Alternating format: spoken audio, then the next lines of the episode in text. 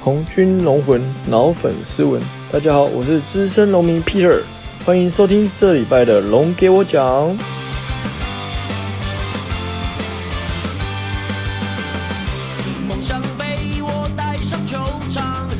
红军龙魂脑粉斯文，欢迎来到龙华共龙给我讲第五十一集。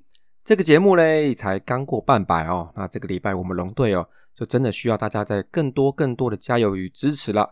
那过去这一周呢，我想大家也跟我一样哦，从上周三开始知道消息之后，一开始呢可能会有点忐忑啊，但随着情况发展哦，那我们就是要更需要多点的谅解与支持，尤其嘞是对我们的球员哦跟小龙女哦。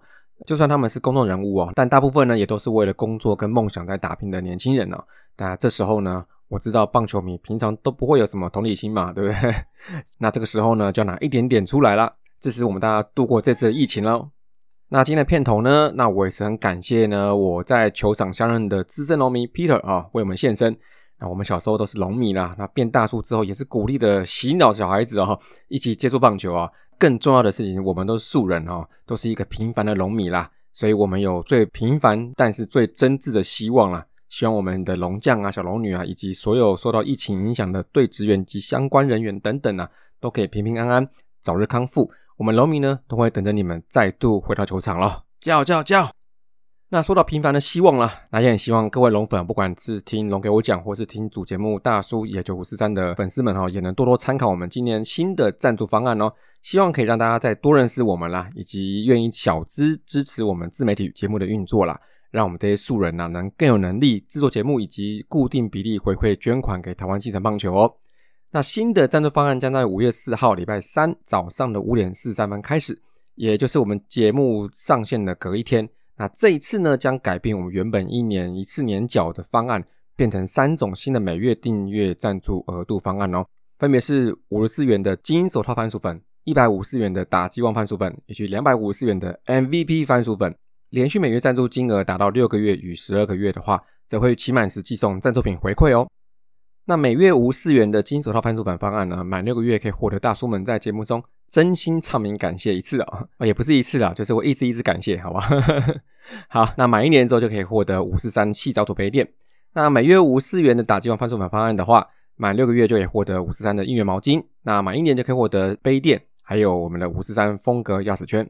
那最后呢，每月两百五十元的 MVP 番薯粉方案呢，满六个月就可以获得杯垫，还有毛巾。那满一年呢，就可以获得我们钥匙圈，还有个性马克杯哦，还有手机支架哦。而在五月份就赞助两百五十元的 MVP 番薯粉哦，只会在另外获得五十三臂章哦。那相关的产品概念图都会在社团后面陆续的抛出啦。那也请大家有任何建议的话哈，都可以在社团上面或是在我们五四三的赖群组上面反馈给我们。那就再请大家多多支持啦。再来就是我们五四三送茶活动呢。就是我跟下面小刘的大学同学啊，是名老王啊，那也可以叫王董啊。那最近他跨土饮料业在台南开了新的饮料店哦，就是先喝到，呃，是古典玫瑰园的相关品牌啦。台南市东区东门路二段一百七十六号，在一个路口哈，一个三角窗的窗口哈，是台南的第一家哦。那五十三呢决定要捧个场，那同时要分享幸福给我们这些番薯粉喽。就是在四月二九号到五月十五号这段期间呢。凭大叔野球五十三的脸书社团页面及现场打卡，就可以免费领取一人一杯招牌的英式蜜桃水果茶哦。那这个东西每天都是有限量的，当天送完为止。请各位台南球迷们多多支持我同学啦。那他说他这阵子累到瘦两公斤哦，那就请大家多多光顾我，让他再累一点，好不好？好，那接下来就为各位带来这礼拜的龙龙周报。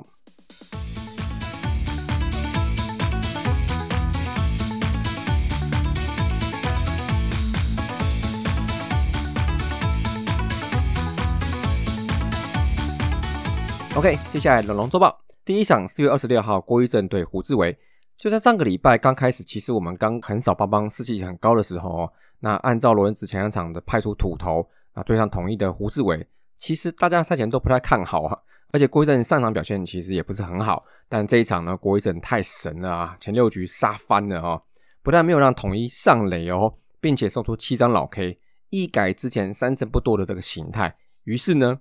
就这样点灯了哈，就是大联盟，就是如果说你五局结束后有完全比赛或是无完打比赛进行中哦，他就会在官网中的 Basco 点灯提示大家哦，但主播们都不会去提啦，顶多就是会说，呃，没人敢去打扰他嘛，或是说对方没人上垒，或是没打出安打，就是不会说出那几关键字啊。哈，那龙队呢，在前半段早早突破胡志伟啦。这一天呢，从第三局开始打了一狗票安打哦，并在第七局达成全员安打，应该是今年的第一次。主要攻势是在第四局连三次二两打，跟左外手手背有点瑕疵，怒靠三分哦。然后又在第七局 PG 啊，Paul George 被破了之后哦，七局下半就连续安打串了一个大橘子哦，算是抵定了这个比赛的胜负哦，连同第八局取得七分呢。而第七局开始哈，郭玉正应该是进入他体力的临界点了，在抓到第一个打者四野之后呢，就在林敬凯这边丢了一个保送啊，随后又丢出两个保送，所以这局他丢了三个保送。那球数来到了差不多九十球左右哈，蛮明显的体力不济哈，那就来了一个六点二局无安打之后下场啦。那后续呢，就由林一达解围成功。虽然后面陈冠伟呢是被破了五安打哦，那也写掉一分，但是不太影响这场比赛的赛况啊。中场呢就以单场十七安打哦，天哥跟吉杰绕都是猛打赏哦。不过呢，只有七分，好像少了一点点哦。安打很多，但是没有完全反映在得分之上。好，中场七比一击退统一。那第二场呢，四月十八号，陈明轩对泰迪熊。这场比赛呢是疫情停赛后的第一场啦。那我们的攻守阵容呢受到一点点影响。那习惯第一个上场的天哥也不见了，而兄弟呢，则保留了上周电报我们的泰迪熊哦。那我也为了个人信念与拐气的功用哦，我五点多的时候在苗栗准备回台北之前哦，我找到一家超商买了一个小熊软糖哦，当做是泰迪熊哦，尤其是黄色的哈，给他吃好几个下去哈。结果呢，这场比赛呢，哎，真的让大家觉得，哎，这个是上礼拜的泰迪吗？首先哦，第二局哦，对李凯威的春球开始哦，二三垒有人突 out，石祥宇真的石破天惊的一支右外野安打哦，攻破太极熊哦，二比零领先。然后第四局又是石祥宇的二垒安打开始哦，再加上泰迪的两个保送，其中一个还是马磊送分哦。于是呢，在被今天丢到两次膝盖的李凯威打出安打之后呢，比数来到六比零啊，泰迪熊真的爆了哦，黯然退场啊。再来被拿莫一样补刀啊，这局又怒吞四分，这七分呢都算是泰迪熊的哦。那这场比赛呢？大家也保持前天的好的状况啊，又记录了十一支安打，其中林志胜呢第五局就完成铁支四安的表现哦。投手部分呢，因为受到前一天疫情的影响哦，在经过一番调整跟支援之后呢，原本的先发投手紫米跟王维忠都不能投啦。这一场呢，就有陈明轩哦紧急衔命先发，赛前可是比前一天差距更大的哦下四对上四，但是呢，陈明轩呢就跟郭玉正一样哦，这个耗尽吃奶的力气了，转中继以后好几年没有先发了哦。那这次他丢了三点二局四 K 两保送，没有掉分。那接下来就有五名中继跟后援投手哈车轮战吃完这一场，最后呢这场比赛就以八比零完封兄弟啦，算是帮自己球队哈在遭受到疫情之后打了一些强心针呐。尤其是对石祥宇跟陈明轩来说啦，原本是替补或是落后组的选手哈，这个合作来一场精彩的比赛。那叶总也说了，只要上去就是主力嘛。那我也是认为主力不能上没关系，谁上我挺谁，加油。第三场呢，四月九号，王牌布里汉对夏魔力啊，这场比赛哈，因为小刘哈，因为在本季第一场龙象战的时候，临时有些事情没有成型，所以这场比赛他再度找我进场了，那我也实在是受不了诱惑哈。但是呢，哎呀，这场比赛呢，哎呀哎呀，就被小刘得逞了啊。第一局呢就被张志豪安打得分啦，但后面几局呢也是在这个风雨飘摇之中哦，力保没事下庄了，还在第三局来了一个满垒时抓到李胜玉的一个一二三的双杀哦。不过第五局嘞，哇，真的是哈，前两个突奥之后，眼看就要收起来这局了，结果一个频繁的保送，接下来就跟着风在那边吹啊吹啊吹啊，大家有点东倒西歪的哈。许继红三连打先失一分之后，然后就开始打不完了哈。其中王正顺的右外野的飞球哈，造成邱成的接球失误。我是觉得除了落点略为尴尬以外，这个李凯威一直往后退，而丹立峰的确有可能再让球往里面再吹一点点。但他最后一刻，他选择还是放掉。那三个人位置很近的时候，这个接球可能就被影响了，那漏掉了啊。之后就掉两分，来到五比零，重挫士气了啊。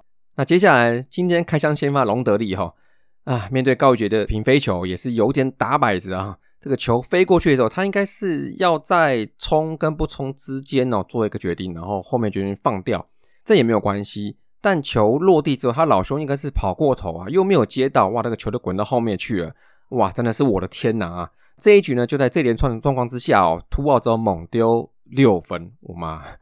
那这场比赛我们的攻势呢是有打出几个不错的飞球了，但是在这个逆风之下哦，这个还是学学兄弟哦打平的比较有用啦。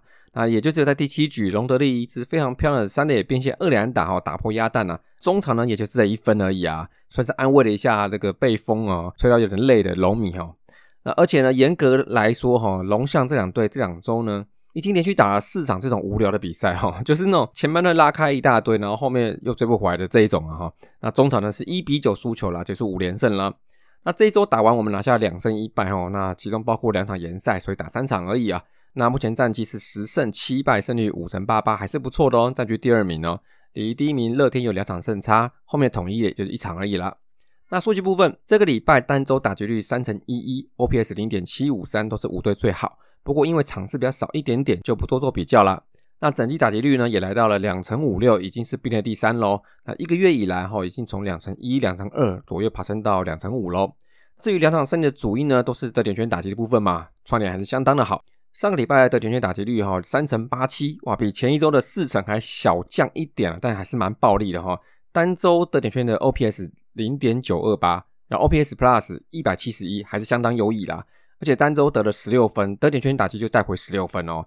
而且呢，算是平均分摊在每个打的身上哦。大部分人都把握了仅有一次、两次的机会打回卤蛋哦。那主要比较热的就是李凯威、状元和南摩一样哦，单周都有两支得点圈难打，三个人就打回七分打点，哇，快要一半了哈。那个别球员打得不错的部分的话，我觉得大师兄吧哈，因为他调整了一下哈，这一拜算是回温了，而且是很热的那一种哦。包括一场铁支哈，本周是九支七哦，九支七哈。那又选到三次保送，继续站稳四坏王啦。呃，上垒率呢也继续稳居这个四成啊，哦，零点四三五哦。在初赛超过十场的球员之中，仅次于林子豪、姜昆宇、陈庸基排第四名。那但是这对他来讲呢，虽然大家都在等二九二啦，不过全垒打这种事情哦是可遇不可求啦。那打了一个月第二棒的他哦，这个表现呢已经算相当称职了啊。那其他南莫一样，跟李凯威还有状元都还是维持前一周的好手感啊，单周打击率都在三成以上哦。那上海资源的林孝成也是不错哈，终于有机会再上来的他哈，虽然呢这个机会呢不是大家想的那一种哦，而是有点难熬的哈，但能上就是主力嘛。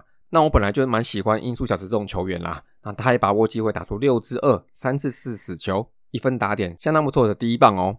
那至于投手部分呢，单周防御率二跟被打击率一成五六都是最好哈。那主要还是在因为前两场只丢一分，而第三场有一半是非自责分，但是呢，仅打三场，这个四坏球的表现还是最后的十五次，尤其三个先发就丢了九次，不是很理想哦。那整季防御率目前是三点五三排第二，不错哦。那先发部分呢，郭玉正、陈明轩、布里汉哦，但这个礼拜因为其中一场是中继上来顶啊，跟布里汉四点二局就提前下场了，所以只有郭玉正次比较多是六点二局啊。那上礼拜先发的话，整体防御率比上周更进步了，只有一点八而已，相当不错哈。那扣掉第三场哈，其实前两场能以土头先发带出这种内容啊，真的是蛮精彩的啊。那牛坡部分呢也是不错的，上周防御率二点二五，尤其第二场车轮战吃了五点一局，哇，都没掉分了，相当稳健啊。那比较需要注意的还是十二局的工作量就丢了六个保送，这个还是偏多哈。被安打已经算是压制的很不错了，就是这个控球部分哦，跟先发在上礼拜一样哈，就不是那么理想啊。那算第三场的时候，我们看到杰吉拉哈，因为蹲捕时跟打击时对主审的好球带有点 upset 哈，甚至在打击第五局的时候就被赶出去了哈。这个可以理解是对投手攻击好球带的时候，他受到了一些影响跟挫折啦。那这部分呢，希望下周，哎，这个下周希望还有比赛啦的时候再调整一下。那个别球员部分，除了郭玉正跟陈明轩，刚前面有聊过一下哈，特别想提一下哈，上来支援的赵景荣跟罗国华，这次他们跟林孝成一起上来支援呐。那其实他不是透过一二军升降，但还是算一军成绩。那他们两位在后面两场都有登场哦。那姑且先不论有没有比赛啦，人够不够，但他们两个现在上来支援，其实都算状况还可以啊。尤其是赵景荣哦，第三场现场偏偏飙出一百四十五到一百四十九的速球哦。两天抓了三 K 下来哈，现场看起来相当振奋了哈。那这也可以给教练团一点参考啦，因为如果你复赛之后赛程会有点畸形的话，好，那比如说八天七战、十天九战这种东西哦，那其实投手会比较受到考验呐。那我们二军是有一些选手都可以上来试试看吧哈，像我就蛮期待杨玉祥啊，或是陈阳志这位下钩投手嘛，好像都还没在一军出赛过啦。那在复赛之后呢，我认为先发的部分可能会比较不足啦。那牛棚投手可能的更换或是升降会受迫性的变得更多了一点哦。那也许机会就来了。那守备部分，本周是怒增四次哦，这个主要是南莫一样两次接球失误跟外野两次的接球失误哦，是比较需要注意的。那尤其是外野受到天后的影响哦，其实这个呢，我认为其实每一队都遇得到，那属于球运的部分啦。那只能说呢。比较少上场守外野的外野手，你可能要自己对天母地区的风向，好要多多请教有经验的，还有自己要多多留意才是啦。接下来就是龙就厉害。其实我觉得单看我们数据的表现哦，其实就是给打者林志胜跟投手郭玉正。但是这个礼拜呢，我是比较想选龙队全队啦，甚至我们的啦啦队哈，因为在这一周跟甚至复赛之后，我们受到疫情的影响，目前看起来是最大的。但这会影响多久跟多大？到节目上到这一天为止，哈，其实都是很难预测的。所以这阵子呢，大家都希望他们早日恢复健康。以外呢，其实呢，心理层面也是要恢复的，哈。不管是延赛，或是隔离，或整个病程之中，它造成的心理空窗，其实真的需要队员们相互支持，教练相互提点，还有球迷们的多多支持。好，这礼拜龙九厉害，就选龙队全队跟啦啦队，好不好？OK。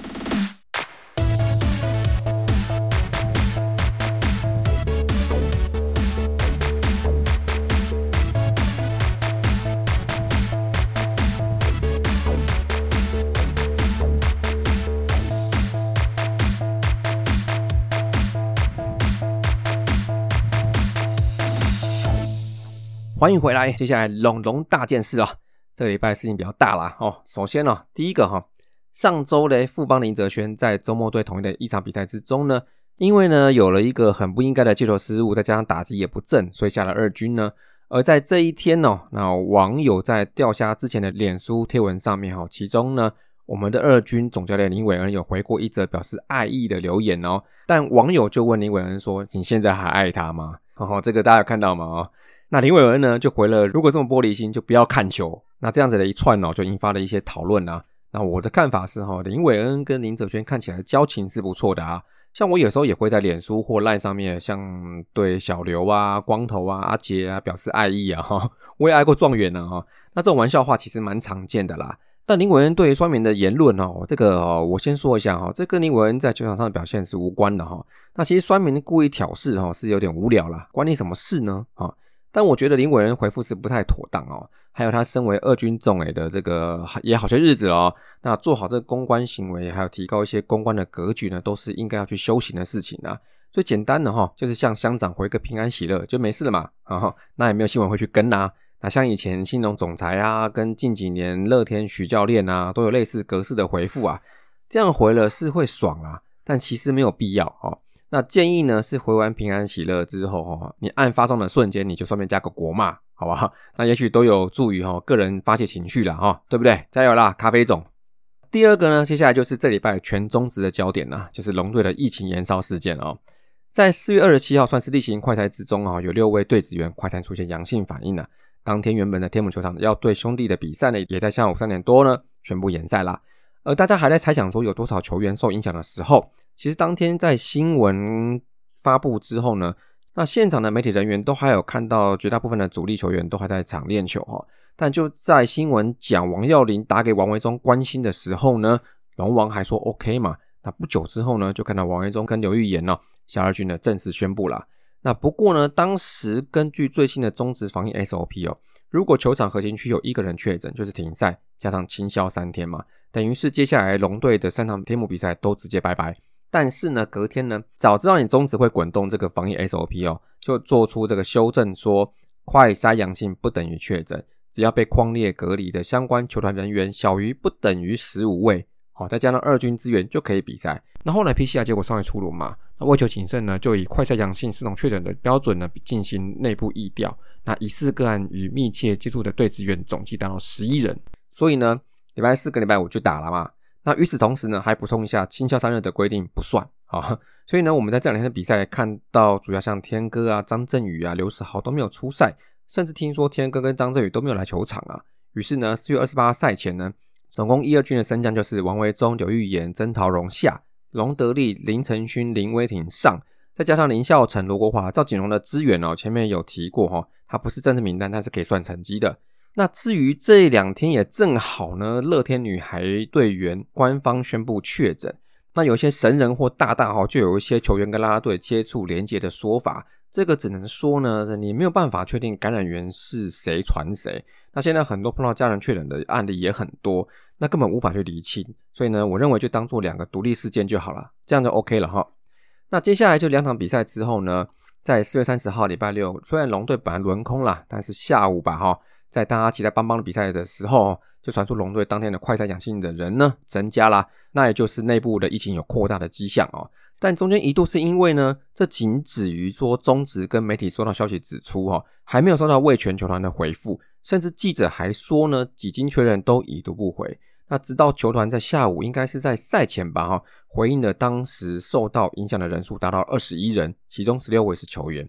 那这个人数就不用看了，因为两天前的 SOP 就说了嘛，超过十五个就直接延赛。同时就把五月一号的比赛也延啦，但是在这个下午哈，就看到新闻质疑龙队的回炮速度，那甚至连联盟都跟着出来补刀哈，那说要介入调查，不排除重罚哈。那这部分呢，我是觉得哈，第一个哈，龙队公关哦，其实不管有没有这个职位或是这个窗口，在每天快筛发现事情有变化的时候，应该是优先通报第一窗口啊。那这个窗口应该我觉得是联盟吧，而不应该是直接对媒体。好，如果真照球团说是因为疫调花了一些时间，那我觉得这是有可能的。但对于情况变化可能造成的相关影响，可能是让联盟跟媒体在那边等的原因啦。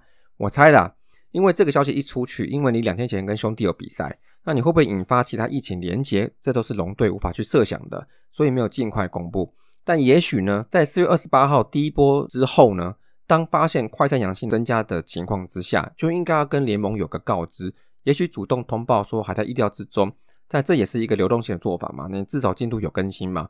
那所以在公关层面来说，哈，以我一个单纯的球评的看法，我觉得龙队被媒体电是刚好而已。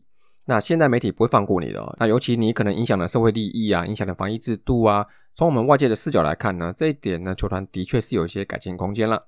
那第二个呢，联盟补刀说要调查重罚哦，我是觉得哈。四月二十八起，你联盟应该就是这个事情球团的第一窗口。那如果呢，你不当第一窗口，让球团自行对媒体，那你也不要补刀补这么快嘛。除非你是担心被说督导不周嘛。哦，那我觉得联盟制定 SOP 没有问题哦，应该做的哈。而从第一波开始，除了你要实施看 SOP 需不需要滚动之外，比如说你复赛标准啊，跟球员归队的标准，那现行的规定在预军比赛能打下去，还有相关人员健康的前提之下。还有没有调整的空间吗？还是要继续演下去呢？另外呢，你是不是应该要定义一下龙队之后，如果有任何的消息的更新，是要以联盟为第一窗口呢？因为龙队一有状况，对联盟来说，第一个影响就是赛务嘛，像是你延不延赛，那通知之后的对手，然后做后续安排。所以你当第一窗口有什么不对呢？甚至我觉得应该让联盟当这个事情的消息公布的窗口也是可行啊，因为球团跟赛务还有 SOP 事情有必要就一起讲嘛。但你现在说好要调查，OK，那就到时要记得回复调查进度哦，罚不罚？Action item 写起来，记得更新哦，联盟。那再接下来就是五月一号啦，在大家还是关心邦邦今天是否能否止败的时候，新闻就来啦，龙队更新拉拉队友的状况。那除了四月二七的时候，就有一位队员快筛阳性之后，隔天批下确诊，并增加一位队员在四月二十九号赛后快筛阳性。经过这两波哈，目前龙队受影响的人数就达到了二十一人。其中十六位球员，但这部分的龙队跟乐天的做法不太一样哈，他没有选择公布名单，然后呢，就人好像有些兴趣哈，就看班表在那边猜猜猜是谁这样子哈，哎，这又是何必呢？现在政府连足迹都不公开了啊，也不实联制了，公布公布的确是政府允许的通报方式，案例本身跟球团都有不公开的权利，那原因为什么呢？不就是这个社会氛围老是猎物造成的吗？那我为什么一定要公开给社会大众呢？好，当然公布跟不公布哈，都是各有利弊啦。那所以政府不会强制你一定要公布。但是我想试问哦，就算那两天在球场你有近距离接触到拉拉队员哦，那也不会是增加你染疫风险的绝对主因呐。风险呢是在这个准备进入共存的阶段了，你身处在几千人的场域里面，跟人群有近距离接触或使用共同物品的基础之上吧。那你要特别注意自己的情况，是你本来就要注意啦。啊，不单是因为你特定接触了某些案例啦，更何况呢？你会近距离接触的原因是什么呢？多半是因为工作，对吧？那所以在承担风险的情况之下，那维持工作的运行是我们现在每个人都会碰到的情况啦。还有呢，在场上的球员呢，到现在为止在场上都是没有强制戴口罩的哦。你比赛时戴不戴口罩，其实都是自我选择啊。那因为可能会影响工作表现嘛，就像刚刚讲的，因为就是在承担风险的情况之下，你要维持工作的运行，这就是进入与病毒共存之后自主防疫的精髓嘛。有些场合你要自己去评估。所以就这部分看来呢，我不认为过度的放大他们是对社会绝对有益的。那他们跟我们一样，都是想办法在维持工作运行的状况之下呢，不是主动或是愿意去感染的。只是呢，他们的工作场合呢，在室外工作，嗯，风险是低一点没错，但是具有高度的接触密度，我觉得就是风险相对高的地方。那坦白说呢，我觉得大家都是一样的。那所以呢，我一般是比较不聊这些事情的哈，因为我们脑粉呢是不用讲这些的啦。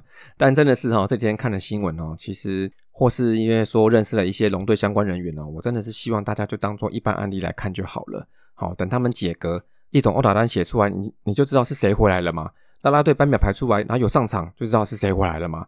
那我们应该做的就是呢，继续自我防疫啊，祝他们早日康复。还有复赛之后呢，不管第一波、第二波回来的有谁。